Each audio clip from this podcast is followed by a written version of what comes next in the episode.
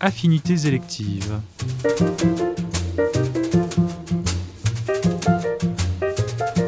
Une émission proposée par Canal Académie.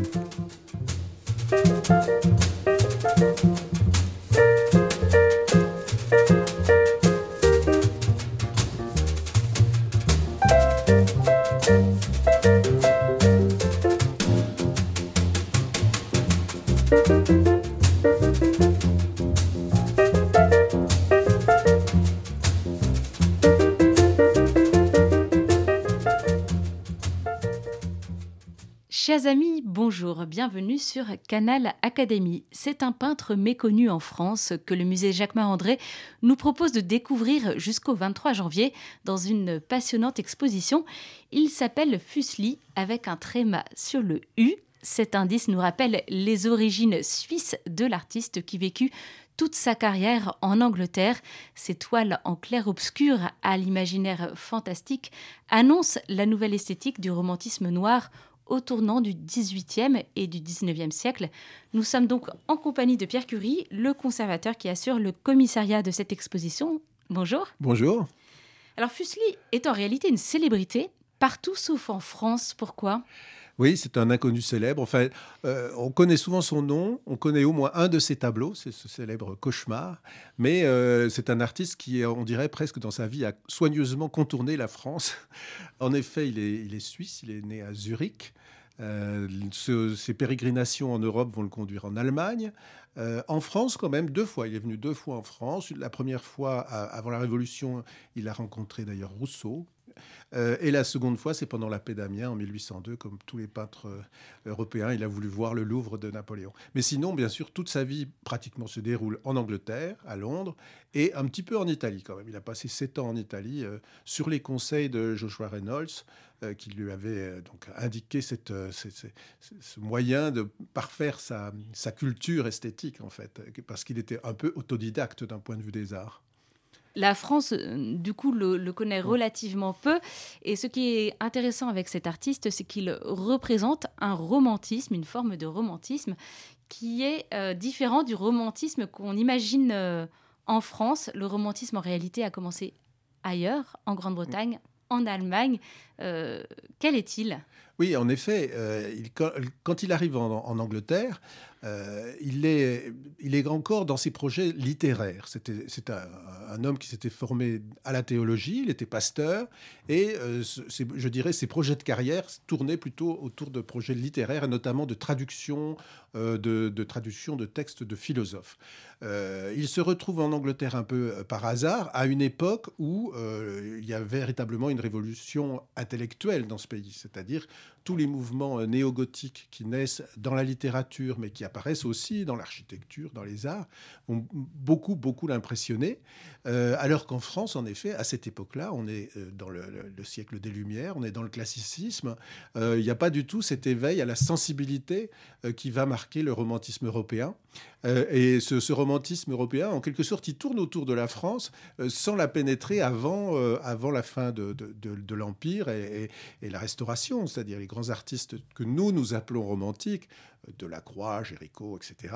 Euh, et puis les grands écrivains, Victor Hugo, ils viennent bien après euh, les, romantiques allemands du Sturm und Drang ou les romantiques euh, anglais.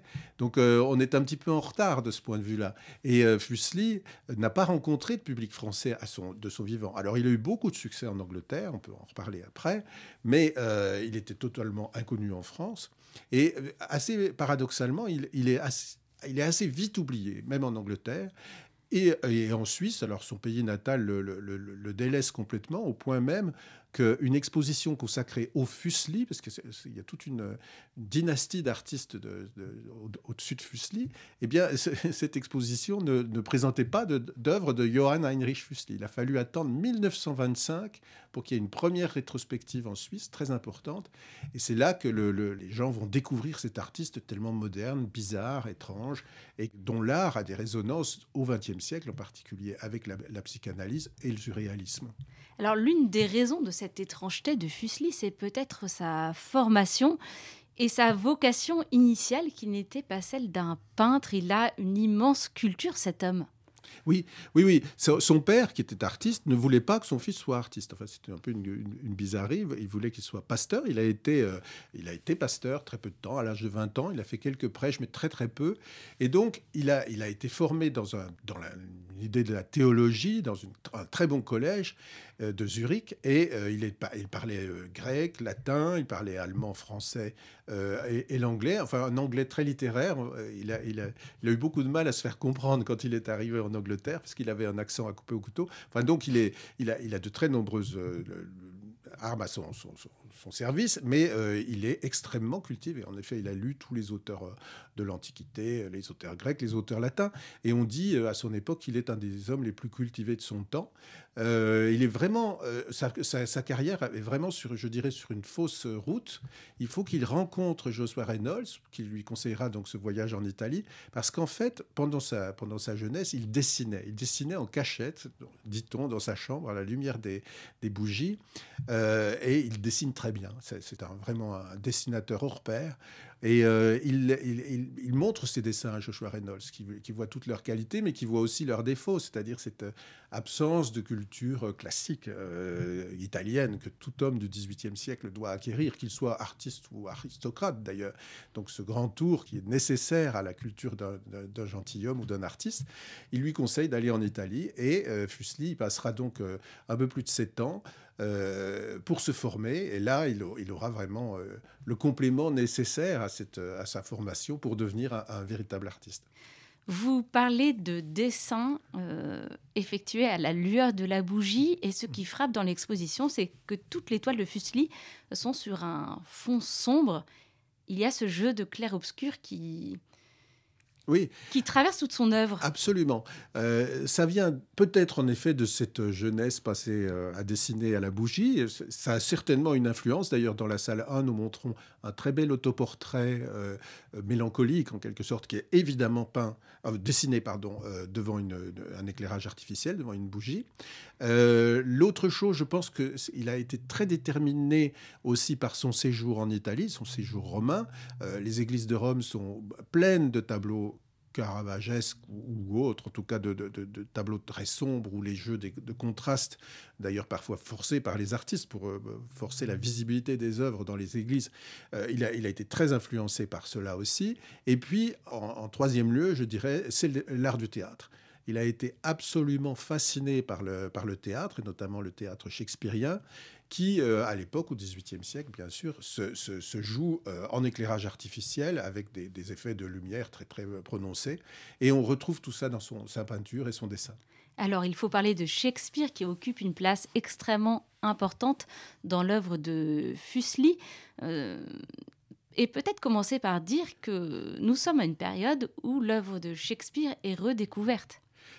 Oui, alors en Angleterre, là où il vit, euh, Shakespeare n'avait jamais été complètement oublié, mais il, jouissait même d'un privilège rare, c'est-à-dire qu'il ayant euh, passé euh, au XVIe siècle sous les, fourches codines de la, censure, on pouvait considérer qu'il était hors censure, donc il était énormément joué. Notamment dans les deux grands théâtres de, Londres, hein, Drury Lane et, Covent Garden, mais aussi dans des plus petits théâtres. Et euh, c'est le théâtre de Shakespeare correspond profondément culturellement à l'âme romantique qui est en train de, renaître en Angleterre. C'est un théâtre de violence, de passion, euh, un théâtre qui, fait appel en effet aux sentiments, aux sensations il est beaucoup moins, je dirais, euh, euh, beaucoup moins sage que le théâtre français euh, de Racine ou de, Corneille. Ce théâtre un peu fou, évidemment, il rencontre la sensibilité de, ces hommes du milieu du XVIIIe siècle et de la fin du XVIIIe siècle, leur sensibilité romantique. Et on dit que Fuseli allait au théâtre pratiquement tous les soirs. Alors, il voyait des pièces très différentes les unes des autres, mais il y a plusieurs raisons. On raconte qu'il voulait euh, perfectionner sa diction. Alors ça, c'est possible parce qu'en effet, euh, ses contemporains euh, anglais l'appellent le wild Swiss, le, Suisse sauvage. Je pense qu'il avait un vrai accent germanique un peu fort. Et, mais sinon, bien sûr, c'est surtout pour capter l'expressivité des acteurs. Euh, il y a des, très très grands acteurs à cette époque-là, notamment David Garrick, et, qui jouent un théâtre presque de pantomime, enfin avec une, accentuation de la gestuelle dans une lumière artificielle qui va complètement se retrouver dans la peinture de, de Fuseli au point même qu'on a surnommé Fuseli le Shakespeare de la toile, c'est-à-dire de trouver l'essence même de la théâtralité dans son art, dans sa peinture. Il avait même une galerie uniquement dédiée aux toiles shakespeariennes. Voilà. Il, a participé à un projet euh, artistique et commercial qui s'appelait la Shakespeare Gallery. En effet, on a une des toiles qui était dans cette, euh, dans cette galerie. C'était un, donc c'est un certain Boydell qui avait monté cette, euh, cette, entreprise dans laquelle donc on, on exposait des toiles sur des sujets des pièces de Shakespeare souvent des, les, pièces les plus dramatiques d'ailleurs. Euh, les cadres portaient sur, sur leur cartel ou en inscription exactement l'acte, la scène représentée, la pièce bien sûr. Et euh, dans cette galerie, on pouvait à la fois acheter des, des œuvres et acheter des gravures d'après ces œuvres. Ce qui euh, d'ailleurs soit dit en passant, est une des causes, une des grandes raisons du succès de Fuseli, c'est qu'il a été beaucoup gravé et qui donc c'est un moyen de, donc énormément diffusé auprès du, j'allais dire, du grand public de l'époque.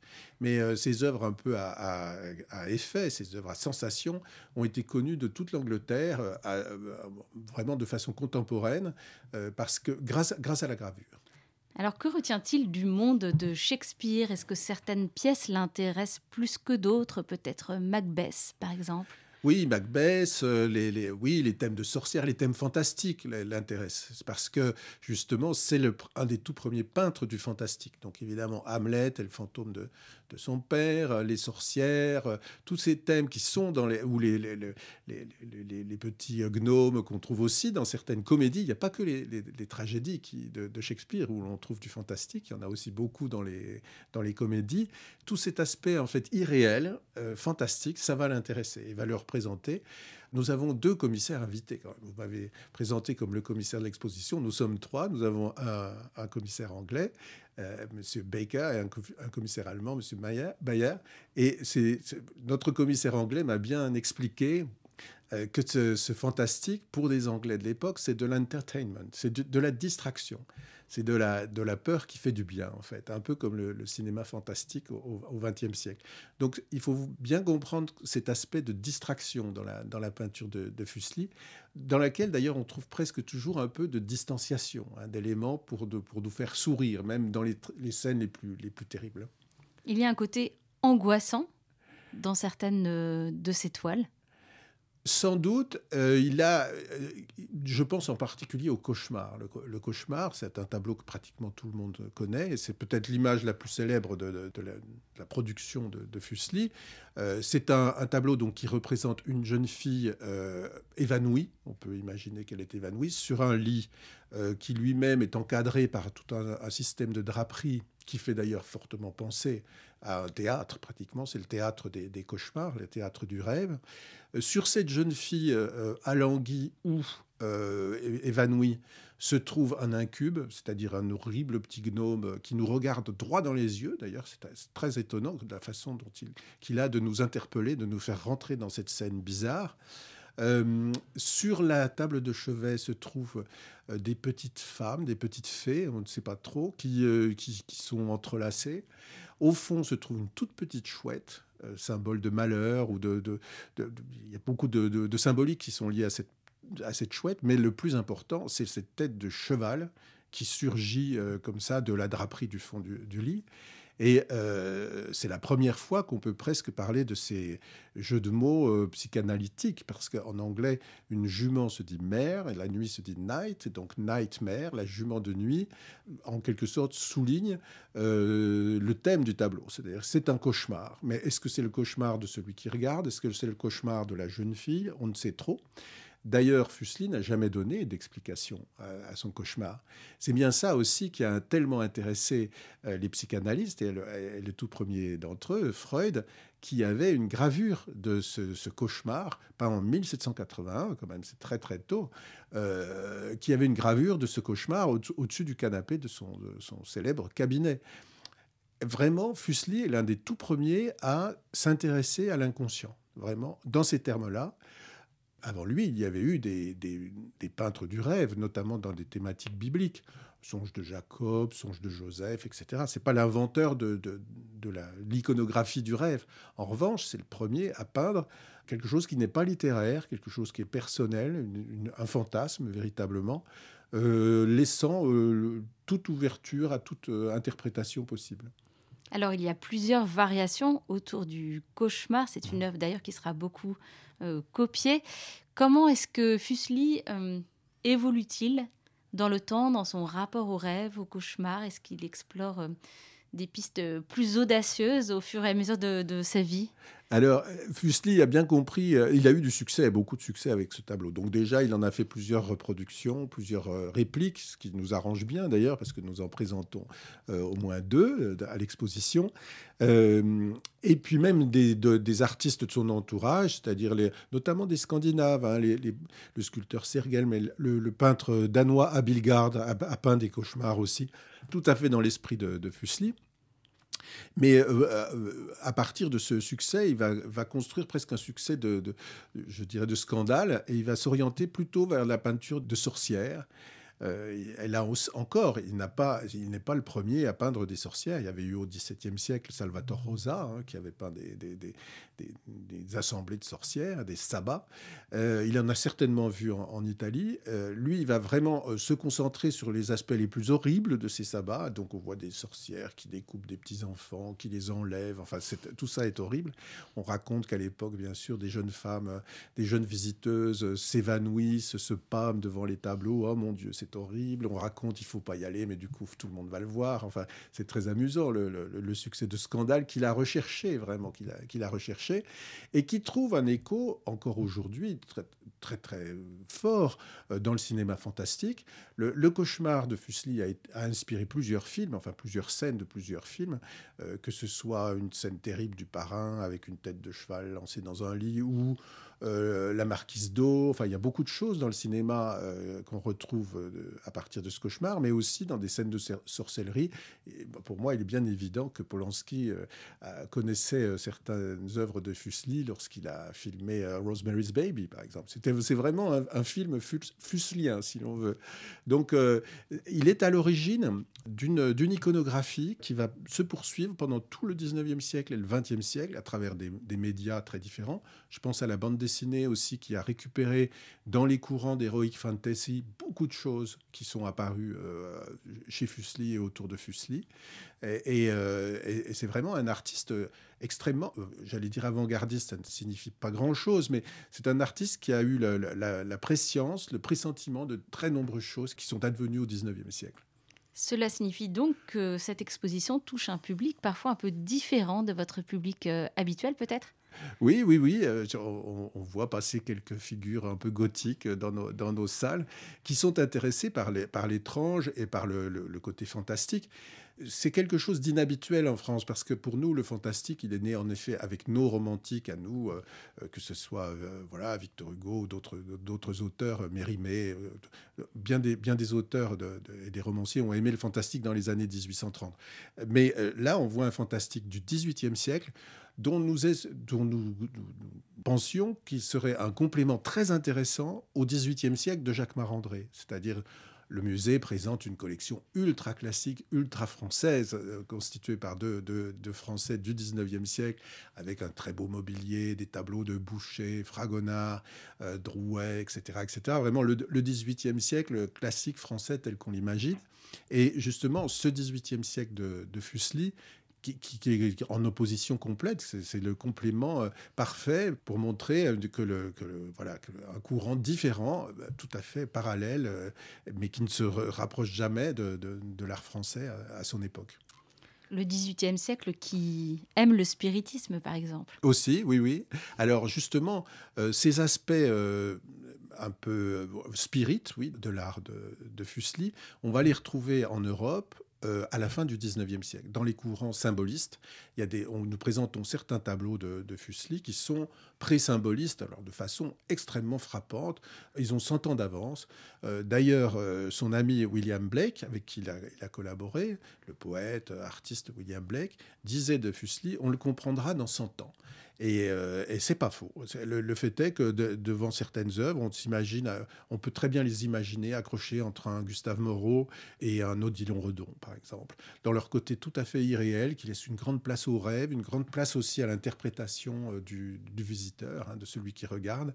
Il y, a, une espèce de liberté par rapport au réalisme. On est très très irréel souvent dans, dans la peinture de, de Fuseli, et c'est très en avance évidemment sur son, sur son temps.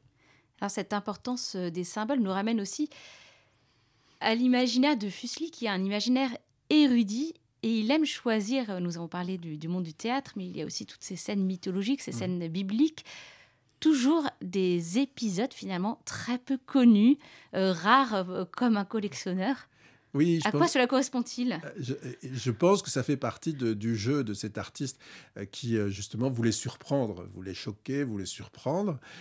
du reste, il y a un article qui vient de, de sortir dans le Burlington Magazine, hein, qui, qui parle de notre exposition plutôt en de bons termes, et qui dit allez voir l'exposition et vous vous ferez une idée vous-même. Est-ce que Fuseli est un génie ou un charlatan? Et je trouve que cette, idée de, de, poser cette question est extrêmement intéressante. Euh, parce que en effet, on sent il y a une, volonté de choquer ou de d'interpeller ou de d'étonner dans sa peinture qui n'est pas tout à fait naturelle. Euh, il choisit souvent des sujets mais vraiment obscurs, même même dans l'Odyssée d'Ulysse, il choisit une, scène extrêmement rare. Dans la Bible, c'est euh, Saint Jean et le, et le, chandelier aux sept aux sept branches qui n'est finalement représenté que par Durer hein, dans tout l'art occidental. Il adore ces thèmes rares, je pense parce qu'il adore qu'on parle de lui qu'on se pose des questions sur sa peinture, qu'on la commande. Le commentaire au XVIIIe siècle, au salon, est quelque chose, est un plaisir euh, social très important, et qu'on le retrouve dans des critiques euh, écrites. Euh, on pense en France à quelqu'un comme Diderot qui, qui, commente, qui écrit sur les tableaux, mais évidemment, on en parlait beaucoup dans, les salons, dans, dans, la sociabilité anglaise de l'époque. C'est quelque chose qu'il recherche. Et la rareté des sujets, leur bizarrerie, comme ce Thor euh, terrassant le dragon, je ne sais plus exactement d'où il vient, ce pauvre dragon. Euh, c'était des sujets qui n'avaient jamais été vus, jamais été traités. Et l'un des plus importants, c'est les Nibelungen. Il est, le Fuseli est le premier à illustrer les Nibelungen qui viennent de sortir. Et donc, il, est vraiment, on, le sent à l'affût de ces, de ces thèmes à la mode, mais de, toutes ces, mythologies du Nord qui apparaissent à ce moment-là, le Kalevala, ou euh, Ossian, tous ces contes bizarres qui sont des, contes médiévaux, mais refaits, réécrits à la fin du XVIIIe et au début du XIXe. Il est très à l'affût de ces textes et il est, l'un des tout premiers illustrateurs. Cela montre que la peinture arrive parfois après la littérature dans ce domaine. Oui, oui, là pour le coup c'est très net. La littérature fantastique anglaise, elle est née au milieu du XVIIIe siècle avec le, mouvement gothique, hein, qu'on appelle comme ça en Angleterre. Euh, on pense bien sûr euh, à des, romans fantastiques comme euh, Frankenstein, qui est écrit en 1800. Enfin, c'est très très très très tôt. et les, courants picturaux suivent un petit peu ça, parce qu'ils s'inspirent en effet des textes, des histoires et de l'imaginaire des auteurs et des poètes. Nous, avons parlé du côté avant-gardiste de Fuseli. Mhm. Peut-être pourriez-vous revenir sur euh, sa réception. Euh, voilà, qu'en pensaient ses contemporains? Il a vraiment connu le succès malgré ce côté décalé, mais qui correspondait finalement au goût de, l'époque Oui, c'est assez étrange sa, réception. Il a eu beaucoup de succès en Angleterre, au point tel d'ailleurs qu'il intègre la Royal Academy, dont il vient de devenir un des professeurs, même un conservateur de la Royal Academy, qui était une institution et je parle ici euh, dans un lieu très académique, euh, au bon sens du terme, c'est-à-dire qu'elle acceptait, elle intégrait énormément de, personnalités euh, presque marginale.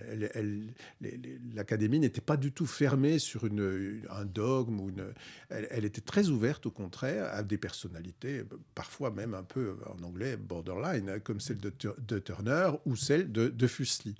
Il est très original, donc il, est, intéresse beaucoup. Euh, euh, il est tellement cultivé aussi que, bien sûr, dans le cadre de l'académie, ses leçons sont très écoutées. Pour autant, son succès va être de courte durée. Et, après sa mort, il y a quelques artistes qui poursuivent un peu son style, qui, qui l'imitent. Mais ça va assez vite bifurquer sur une peinture beaucoup plus proprement britannique, plus, anglaise, si l'on veut, avec des, peintres fantastiques comme Richard Dadd, qui est une espèce de fou. Enfin, d'ailleurs, il, vivait, il peignait dans, une, dans un asile, qui, poursuit le fantastique échevelé de, de Fuseli.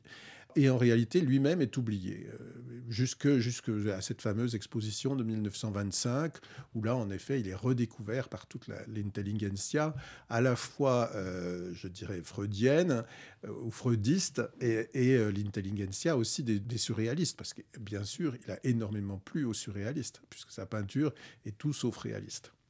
En voyant cette exposition, j'ai pensé à une autre rétrospective importante qui se tient à Paris actuellement, qui est celle de Garouste au centre Pompidou, euh, par cette présence des symboles, du cheval aussi. Est-ce que vous y trouvez un écho? Ah, C'est un rapprochement absolument pertinent. Euh, Garouste est peut-être encore plus libre dans son délire, si je puis dire. Il est moins, il est moins littéraire, il est plus, il, a un imaginaire absolument débridé aussi, extrêmement intéressant voilà, il y a son intérêt aussi pour les textes sacrés, pour les mythologies. C'est un rapprochement très très pertinent, je trouve, en effet. Par contre, je peux vous dire, pour l'avoir rencontré une ou deux fois, que Garouste est quelqu'un d'absolument délicieux, alors qu'il me semble que Fuseli, le Wild Suisse, était un peu, un, peu bougon et avait un sale caractère. Pour finir, peut-être pourriez-vous nous partager une découverte que vous avez faite en préparant cette exposition? Euh, Une découverte. Personnellement, ce que, ce que dans le, catalogue de l'exposition, j'ai fait, fait un petit essai sur justement la littérature et les courants de ce romantisme noir, sur ce romantisme sombre qui apparaît au XVIIIe siècle. Euh, ce qui m'a un peu rapproché aussi de mes, de mes amours espagnols, si je puis dire. Euh, j'ai découvert, ou je me suis rendu compte que Fuseli était à la fois le contemporain de David, dont il est le, le contraire absolu, mais aussi le contemporain de Goya. Et euh, Goya et Fuseli ne se sont pas rencontrés, ne se sont pas connus. Il est même assez improbable qu'ils aient vu des gravures de l'un ou de l'autre, parce qu'elles étaient quand même diffusées, mais dans des réseaux, euh, je dirais, nationaux. Elles, ne voyaient quand même pas énormément. Or, euh, il y a plein de points communs entre le fantastique de Goya et le fantastique de, de Fuseli. Le fantastique de Goya est un fantastique politique assez différent en fait. c'est un fantastique qui va vers le, vers le je dirais pratiquement la, revendication, oui, politique, alors que le, fantastique de Fuseli est tout à fait euh, libre et plus littéraire, plus, plus, plus amusant, plus de l'entertainment. Mais j'étais frappé par cette euh, correspondance en fait entre ces deux artistes qui, ne se connaissent pas et qui, à la même époque, euh, font émerger en fait le, le royaume de l'inconscient dans, dans les arts plastiques. Et il y a cette célèbre gravure de, de Goya qui, où l'on voit une personne effondrée sur son, bureau avec des espèces de chouettes, justement encore la chouette, qui s'envole au-dessus de, sa tête, des chouettes et des chauves-souris. Et euh, la légende de la gravure de Goya, c'est El sueño de la razón produce monstruos. Le, songe de la raison euh, produit des monstres. Eh bien, j'ai découvert en fait que cette... Euh, l'inconscient était né au XVIIIe siècle. Prise d'intérêt pour cet aspect des choses, c'est-à-dire ce qui échappe à la raison. Eh bien, pour découvrir ces monstres, ces fantômes, ces sorcières, il faut donc aller au musée Jacques Marandré pour voir l'exposition Fuseli qui euh, se tient là-bas jusqu'au 23 janvier. Un grand merci, Pierre Curie, d'avoir été avec nous pour nous parler de cet artiste. Et à bientôt. Merci beaucoup, à bientôt.